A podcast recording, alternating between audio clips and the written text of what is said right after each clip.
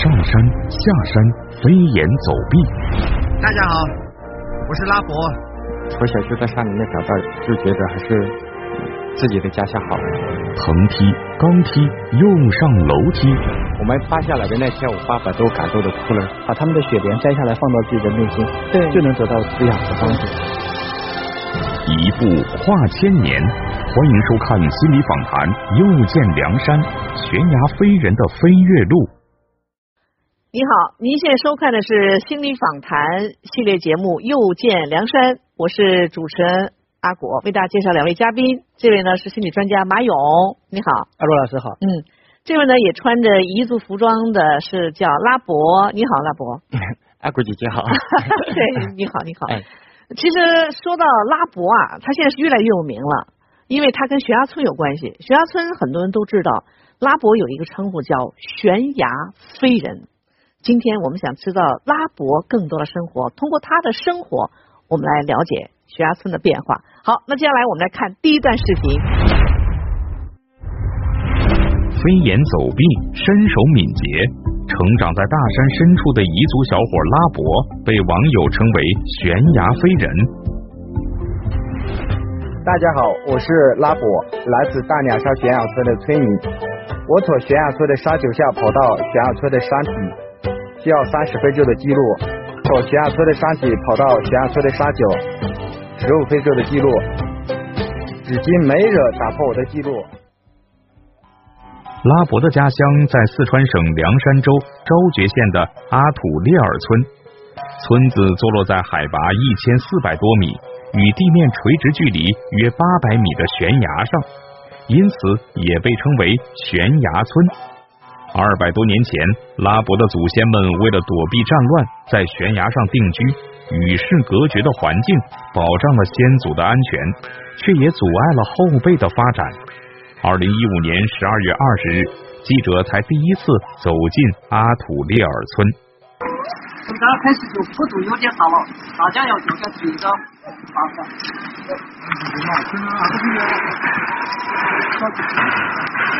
现在我们这个休息的地方，也就是我们这个头铁路的第一个休息点。平常我们大家都靠的是双脚来走路，但是今天我们必须要四肢并用。都说蜀道难，蜀道难，悬崖村的上山路是难上加难。沿着悬崖修建的十七条藤梯，是村庄与外界相连的唯一的路。其中直上直下的悬崖就有十三处。我去之前，我看到过他们在路上拍的一些照片给我，然后我对那条路，我觉得应该没有什么，能能有多危险？而且觉得没有什么大不了的，上去就是了，不就是爬山吗？谁没有爬过？有个人还走下来，哇，下好难下。你看他脚都发抖了。我看你腿都抖了，是不是？太重了。太重了，你背的这是什么呀？背啥我看玉米。有多重啊？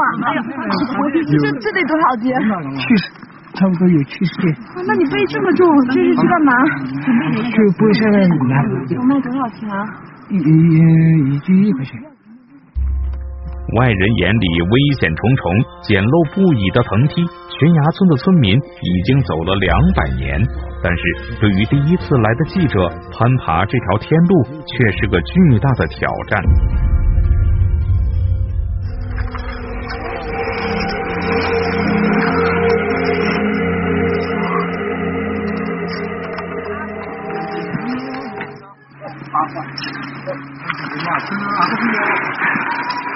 路是一个它裸露在岩石上一个九十度的一个拐弯，然后那呃是个藤梯，就就是一个木头搭的一个一点一一节一节的拼着，它往后面拐了九十度，我根本看不清前路。身边就是万丈深渊，脚下的路常常只有手掌宽，没有任何扶手和保护措施，人们唯一能借力的就是悬崖上的枯草。那个就是老乡们上山的一个扶手，可能会稍微安心一些，真的就是救命稻草的感觉。呃，不要朝外面看，转弯了就不怕的，它很牢固的。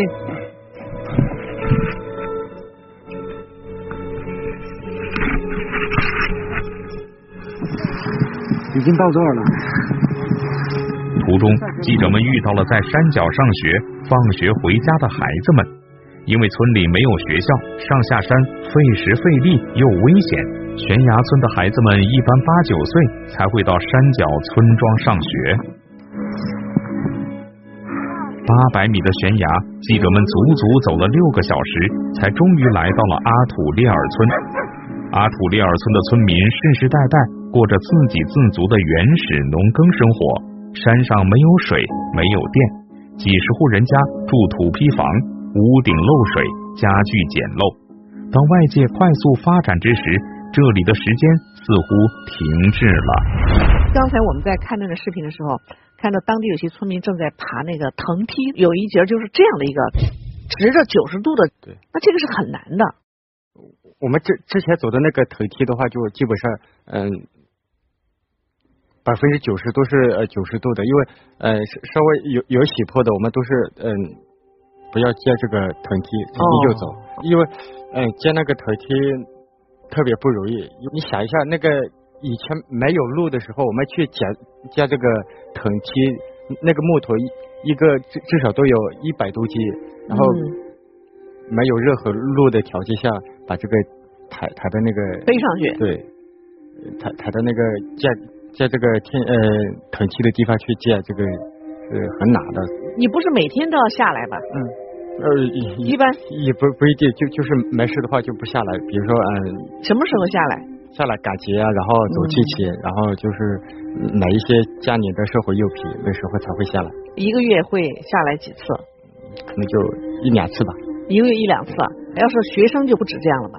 我上学的那时候就每天去上学，还没天亮就开始走，然后走着走着，有时候就到了八路上就下雨啊，我们就躲在那个沙洞里面，然后躲着躲着就天黑了，然后就。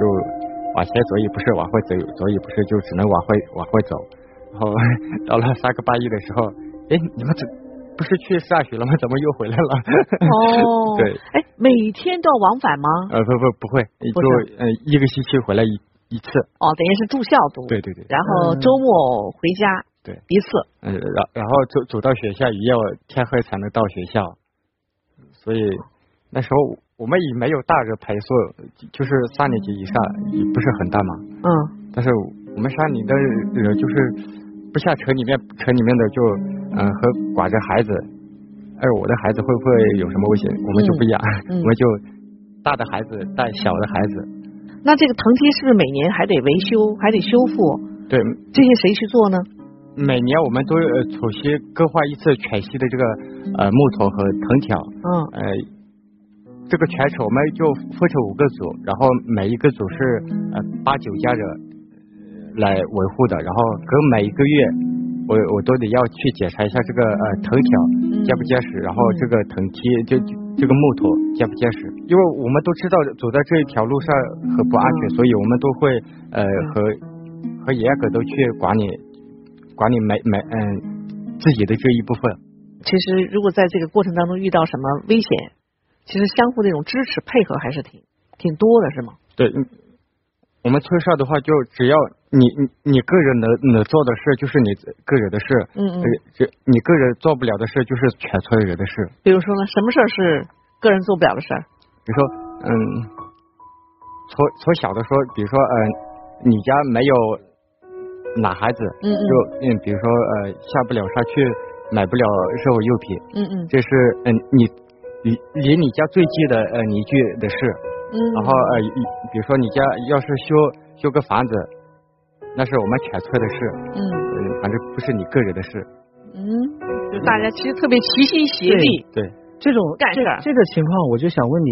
是属于，比如说大家有一个规定，或者说有一个组长之类的人遇到事儿了来号召一下，各家喊一下，还是说别人只要看到了立马就自发的来过来做这个事情？这个没有人组织就嗯，反正就约定俗成是吧？呃，只只要知道了就是就去帮忙对。他这个体现了一种什么呢？就是他其实有一个属于自己的小小的亚文化环境了。嗯嗯嗯，就是只要发生一个什么事情，年轻人或者很小的孩子他不懂事的，嗯他的内心深处都知道大家这个模式是该怎么做的。嗯其实就是一代一代传承下来的文化，这已经是他的整个悬崖村上的一种社会文化。我想问一下，呃，拉博，嗯你们的孩子是在一个年龄之后才允许独自去上下山，是吧？嗯，对。这个年龄一般是在多大？呃，我们是从比如说呃五六岁就开始可以跟爸妈一起下山，但是牵着绳。嗯，牵牵着绳，嗯。然后到十几岁就十一十二岁哦。之后才能独自下山。嗯，对。我想问你，就是哦。你在自己很小很小的时候，比如说第一次被爸妈牵着上下山，或者说自己独自下山的时候，在你最早的记忆当中，你对这个上下悬崖，你有害怕的感觉吗？那个这个没有，我这个反而反而很很想很想跟爸妈一起出去，呃，也很想自自己跟呃那些伙伴们一起出去，只只不过是爸妈不知道我们出去，也不知道，反正就是想出去，是吧 想这个问题。我是真的很想问你，嗯因为跟着小孩下山这个，我看到很多就是你们悬崖村的那个视频啊，嗯嗯嗯我真想问你一下，就是假设某一个小孩一脚打滑了，他下去了是吧？然后这嗯绳子大人是拉着的是吧？对对。但我看同时那个大人他走在悬崖边上，他手也没抓着任何东西，他就是像散步一样在走，他真能拉得住吗？嗯，就这个绳子，它是一种有实际功效的，还是就是一个心理上的作用？就是大家其实都如履平地，所以也没太当回事儿。嗯，我真的很好奇这一点。大部分是呃为了这个有安全感，嗯嗯，其实是不会有这样的事的。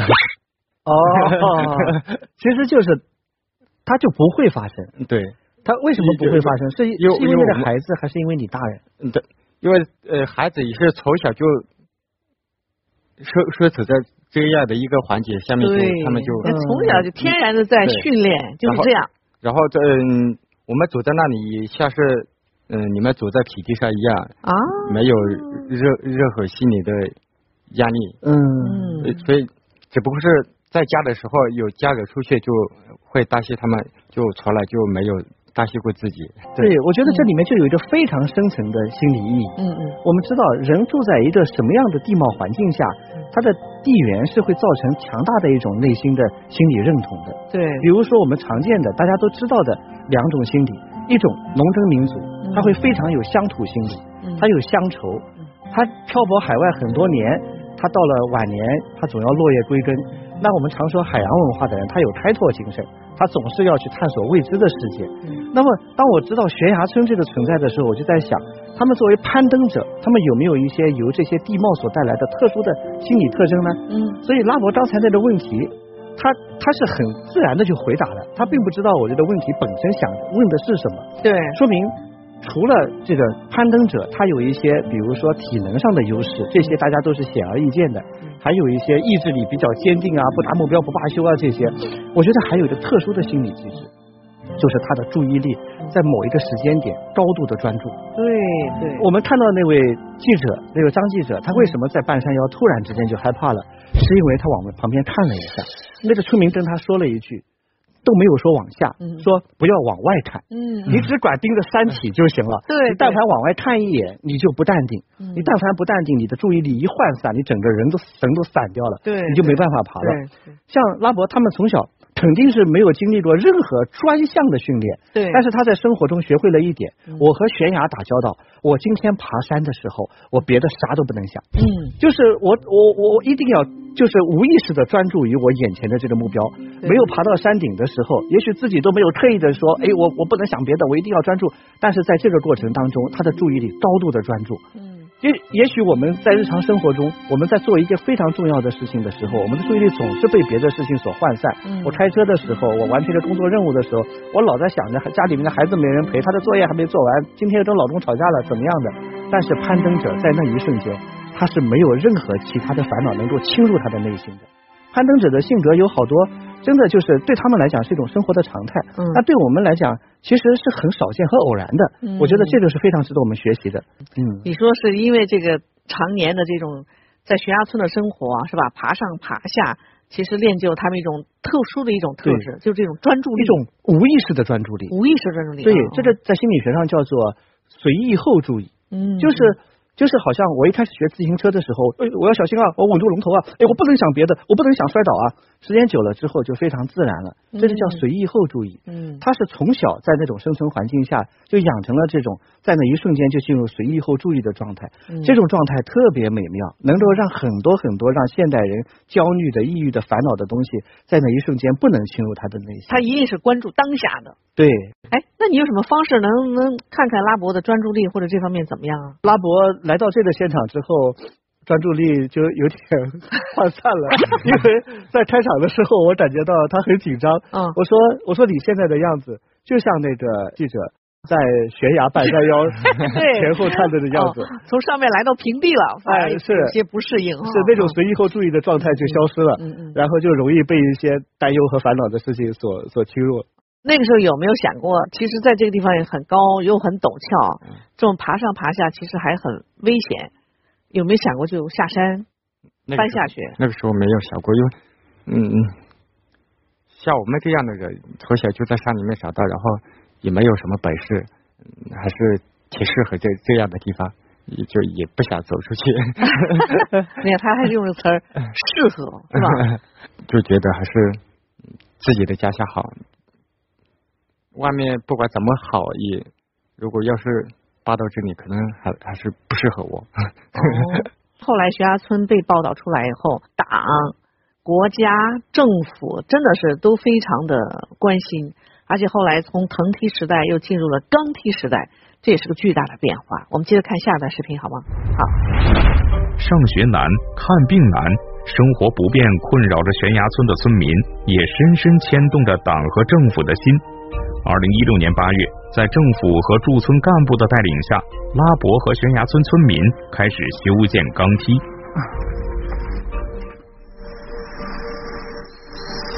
施工队不肯来，必须要发动群众。长的牛米管子，一个村民上下干只能背一根。你看我一个二三十岁的小伙子，我去背，我试过背两根，走不到好远。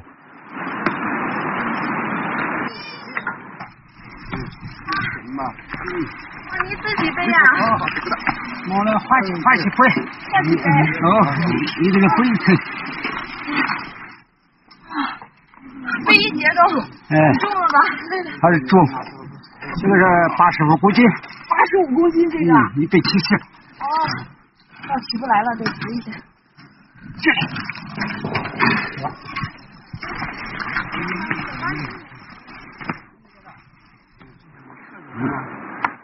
六千根钢管，一百二十吨钢材，拉伯和乡亲们用肩扛人背的方式，将修建钢梯的所有材料从山下背上来。经过十个月的建设，悬崖村终于建成了两千五百五十六级的钢梯。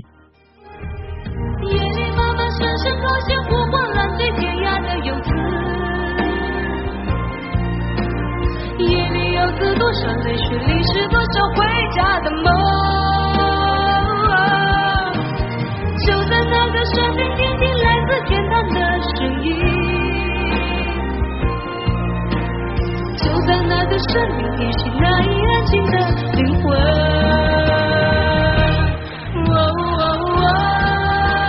悬崖村通水、通电、通网络。二零一七年，拉博在短视频平台上开通了账号，做起了直播。去看一下，走一下这个我们两年前走的这个老路啊。让你们来感受一下这个我们两年前是怎么过的。去年政府投资了一百万资金给我们修了一条呃钢管路，然后修好了后，好多老年人经常不下山的人，他们都自己去走了一下，感受一下呃新修的路。哇，老路就是这个样啊！两年不走就变成司机了。老年人不敢让他们自己下山，小孩子下下去上学都得要牵着绳子去上学的。现在修的这么好了，对于我们来说是拖了个高速公路差不多的。走，一起去对面拜年。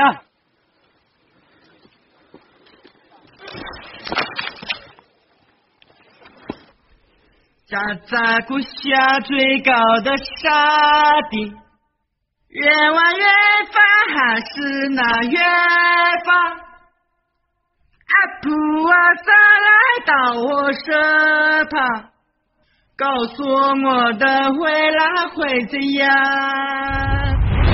哎，看到了进入钢梯时代的悬崖村的生活哈，其实看到这一段，我有了更多的一个感慨。从藤梯到钢梯，完全就抗一个一个的扛上去的。我看那个书记都勒出那种印儿来了。你当时也在场吗？对，我建这个钢梯的时候，哎，这全过程我们都一起搞，一起搞哈。对，但是我们就出了这个力量，就就是出了这个力气，但是。呃，过过谢最大的是我们村上的书记，如果没有他在前头搞的话，可能这条钢梯肯定搞不下来，因为他每天都是冲着前面，就是嗯，比如说刚才他背的那背的那个发电机，哦，一百七十斤，对对对对，然后嗯，没没有人愿意去背的时候，他说其实可以背的，我我我先来背，都是他他来。带这个头的。党员先上，修修这呃这个钢梯的这一段时间，他都没有睡好。他说每天每天晚上都在想着这个能不能安全的把这个钢梯修下来。掏心，对对，嗯，还不能出危险，对吧？还要把它弄好。呃，拉博其实在里边，我觉得它有它的特点。你看我们刚刚看的那个钢梯的时候，拉博还建了一个拉博站。嗯。这个是你自己的想法吧？你你建那个拉博站是为了什么？是是我自己建的一个，因为呃建拉博站的那一段是一个垂直的一个呃悬崖，嗯，然后当时一开始去呃踩点的时候，嗯，没人能去，然后我就在上面拴着一个绳子，呃，随着这个绳子走下去看一下这点，呃，这个钢梯能不能从这里过？嗯嗯，然后嗯。后面修钢梯的时候，修到这里的时候，我觉得这里修一个这个休息休息的皮塔，可以看风景，然后也可以呃，大家走累了的时候也可以在这里休息。哦。可可以看大峡谷，可以看呃后面的那个金沙江。哦。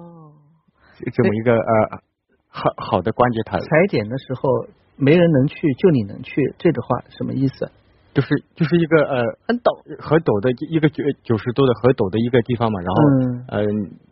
这一段是我们就呃不沿着那个老路去修，就是因为因为呃西西开开西开的这条路会近一点，然后我们就从就这条路它近，但它更陡。对对对，就是说它对悬崖村的村民也都是很难的。对，就是嗯嗯，我觉得这个钢梯的建立对悬崖村来说，不仅是一个梯子的材质的变化，而且可以说拉伯他们的生活也发生了一个质的一个改变，对吧？因为从这个。修建起来后，外面的人和你们的这个联系多了，对，来来往往是吧？大家更加关心你们，关注你们，而且拉波还成网红了，感觉你的那个生活就跟以前既有相似的地方，有了很大的不同。对，你觉得最大的不同是什么？比如说，嗯，一六年之前还没有还没有偷这个钢梯之前，我普通话也不会说，嗯，也很少听得懂这个普通话，嗯，然后通过这个网络，嗯，我这这个直播。跟外面的人接触多了以后，我也慢慢学会了这个普通话。嗯。然后也嗯，通过这个这些网络，一一开始玩这些网络的时候，就就只只是觉得在别人的手机里面看到这些小视频啊，这个很好看。嗯。我也下载一个这个软件来看一下。然后我我记得我当时发了一个哎，我们村上的孩子去上学的一个照片。嗯。发上去了，然后嗯，上了热门。好像是有四五十量四四五十万的播放量，然后我就觉得哇，这些皮套我们人人都能上热门啊，嗯，对，很开心的，然后嗯去拍了这些，然后嗯好多好多网友在下面评论，能不能带我们去呃直播，嗯，去真实的你们的生活去看看，嗯，然后呃就结果就一下来就跟跟他们直播啊。然后后面玩的玩的觉得这个用来宣传江西不是挺好的一个平台嘛，嗯，然后我们就后来我就呃拍各种这个小视频，关于我们家乡的风景啊，然后我们生活的习惯。嗯，你告诉我一个诀窍，怎么能快速的这个吸引粉丝，让他喜欢你的内容？你觉得关键点是什么？这个新媒体可能就是我认为我这些都是我说我说跟别人不一样。那肯定你那有一先天优势啊。嗯，对。因为你在悬崖村，对对对对对，是吧？你在钢梯。我们的特点就是我们的生活跟别人的生活方式不一样，嗯，就吸引了嗯这个这个网友。我觉得你本质上是一个开拓者、开路人，在两件事情当中你表现出一种特质，在探路的时候。拉博他会为大家再去选择一个全新的道路，一个拉博站，嗯，这个就体现出了一种探路者的精神。我们其实无论是建设还是这个平常的工作和学习生活，都需要有这种开拓的精神，总要有前人到一个未知的领域里面去探索一下。对。第二个，你是你们村里面很早就做自媒体的，你觉得这是一个非常简单有趣的事情，但其实意义非常的深远。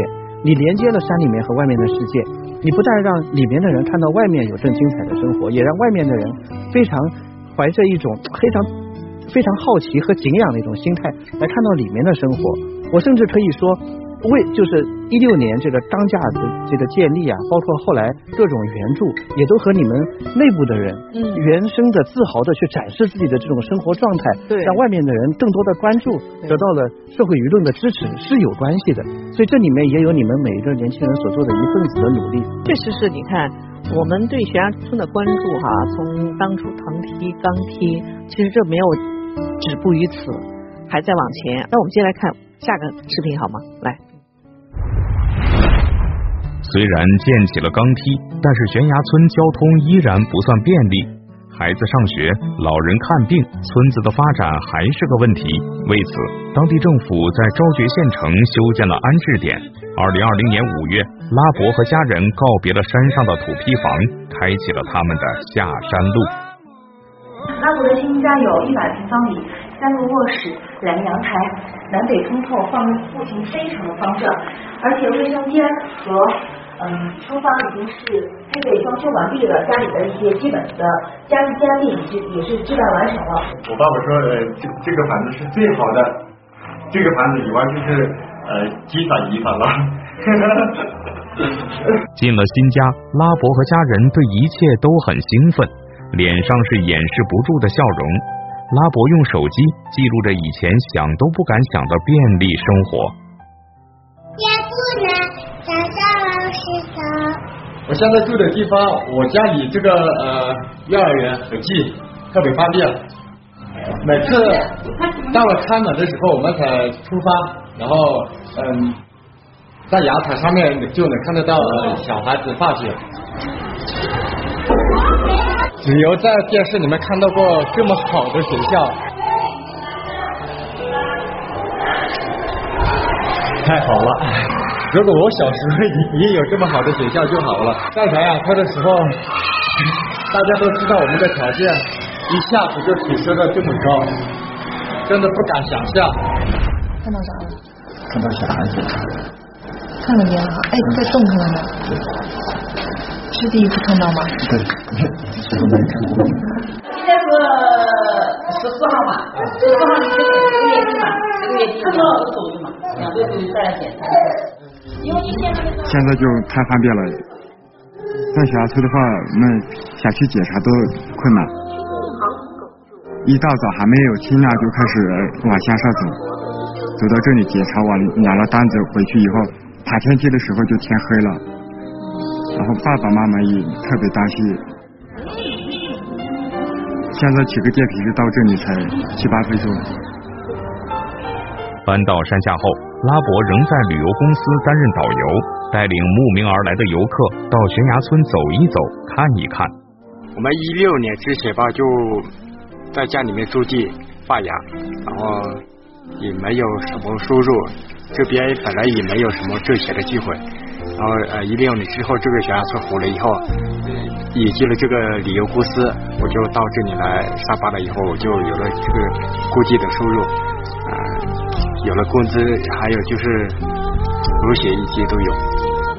从藤梯到钢梯，再到楼梯，短短几年间，拉伯和家人迎来了新生活，也见证了脚下这块土地的历史巨变。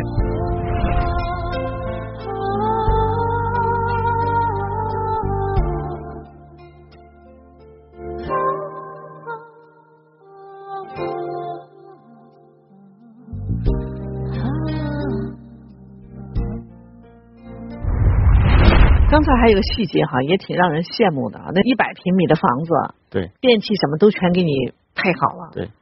你们你们都是这样进去的吗？对对对，我们扒下来的那天，我爸爸都感动的哭了。他说，他从小就喜欢召集线车，很想扒到县城，但是没有这个实力，嗯，扒扒不去。然后今天就，嗯，因为政府终于扒下来了，嗯，他他都感动的哭了。然后现在扒到县城之后，我就过得特别好了，因为老婆就带带孩子上学啊，然后照顾老年人，我就回到悬崖村做我心爱的这个工作，这个向导。然后现在我也是呃悬崖村的呃旅游大使。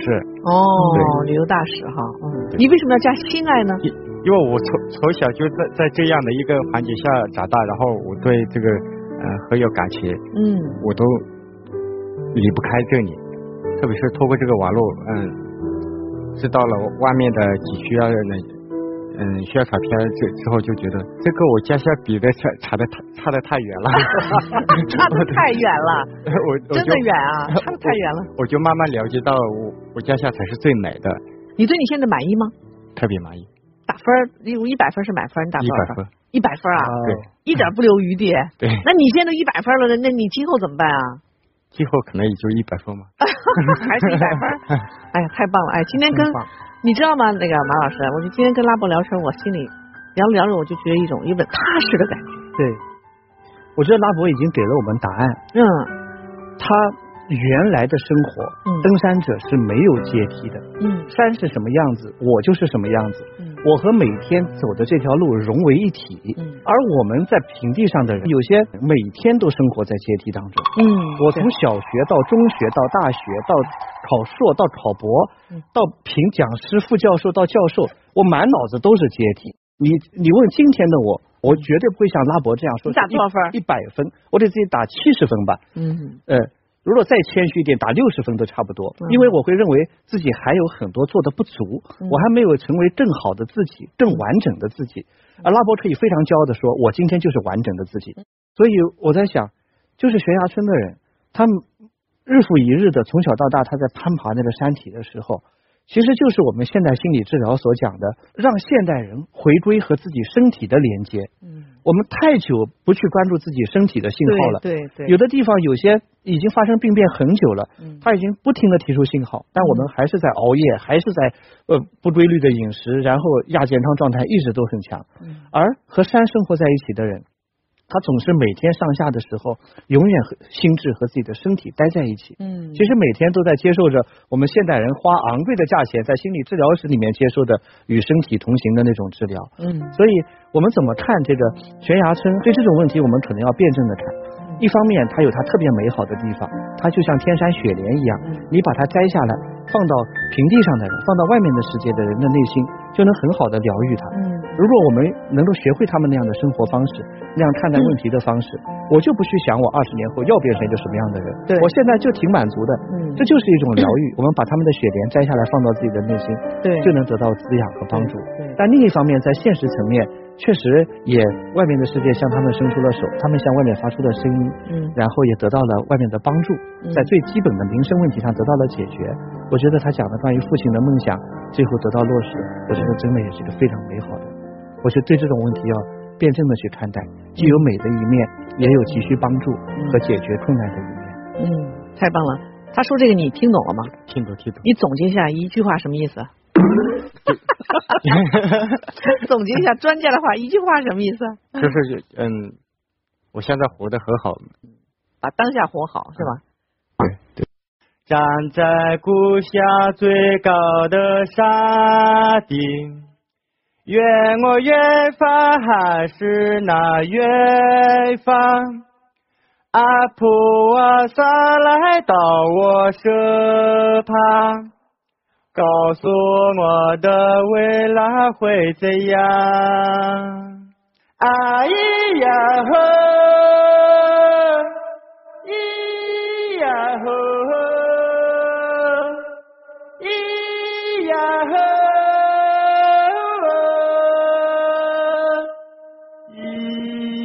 呀。咿呀吼，咿呀，咿呀吼。在山顶，在云端，一所普通的乡村小学却和世界名队相连，坚守十几年，让孩子的梦想在这里起飞。吃苦耐劳，那种意志力坚强的那种精神，展现给我们城市的孩子。欢迎收看心理访谈，又见梁山，在云端小学当校长。